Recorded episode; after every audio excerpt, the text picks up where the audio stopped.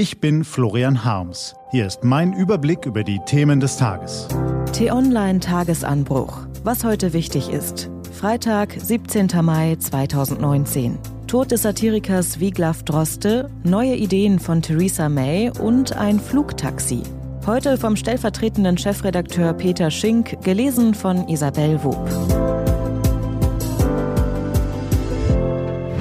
Was war? Der Satiriker Wiglaf Droste ist tot. Wiglaf Droste war ein gnadenloser Satiriker. Jetzt ist er mit 57 Jahren gestorben, viel zu jung. Seine Denkanstöße bleiben.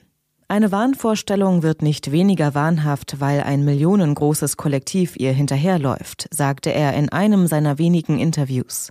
Der Mann war seiner Zeit um Jahre voraus. Millionen von Amerikanern haben einen Populisten zum Präsidenten gewählt, die Briten den Brexit als besten Weg für ihr Land. Theresa May will zum vierten Mal abstimmen. Frei nach Wiglaf Droste hat die britische Wahnvorstellung seit gestern zum ersten Mal so etwas wie eine geringe Aussicht darauf, dass Heilung zumindest möglich ist. Theresa May hat sich mit ihren parteiinternen Gegnern darauf verständigt, dass sie Anfang Juni einen Zeitplan für ihren Rücktritt präsentiert.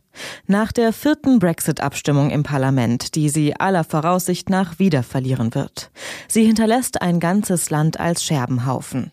Wenn eine Regierung für alle Menschen im Land verantwortlich handeln soll, dann hat Theresa May auf ganzer Linie versagt. Zweiter Flug eines deutschen Flugtaxis. Es ist schon ein bemerkenswerter Fortschritt, der gestern öffentlich wurde.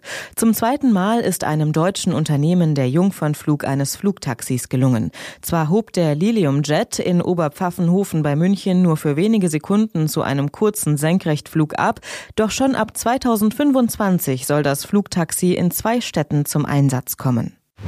Was steht an? Die T-Online-Redaktion blickt für Sie heute unter anderem auf diese Themen. Der FC Bayern und Borussia Dortmund liefern sich am letzten Spieltag der Bundesliga-Saison einen erbitterten Kampf um den Titel. Der Krimi zwischen den beiden größten Clubs elektrisiert Millionen. Auch Politiker wie Christian Lindner, Musiker wie Sascha oder Fußballweltmeister wie Horst Eckel. Am Samstag steht das Finale des Eurovision Song Contest an. Fans sprechen schlicht vom ESC. Die europäischen Fernsehsender liefern sich mit Twitter ein Rennen um die besseren Einschaltquoten und Klicks. Die Kostüme werden fantastisch sein, die künstlerischen Darbietungen durchwachsen. Diese und andere Nachrichten, Analysen, Interviews und Kolumnen gibt's den ganzen Tag auf t-online.de. Das war der T-Online-Tagesanbruch vom 17. Mai 2019. Heute vom stellvertretenden Chefredakteur Peter Schink, produziert vom Online-Radio- und Podcast-Anbieter Detektor FM. Morgen gibt's den Tagesanbruch am Wochenende mit dem Rückblick auf die wichtigsten Themen der Woche und dem Ausblick auf das, was kommt. Ich wünsche Ihnen einen fidelen Freitag und dann ein wunderbares Wochenende. Ihr Florian Harms.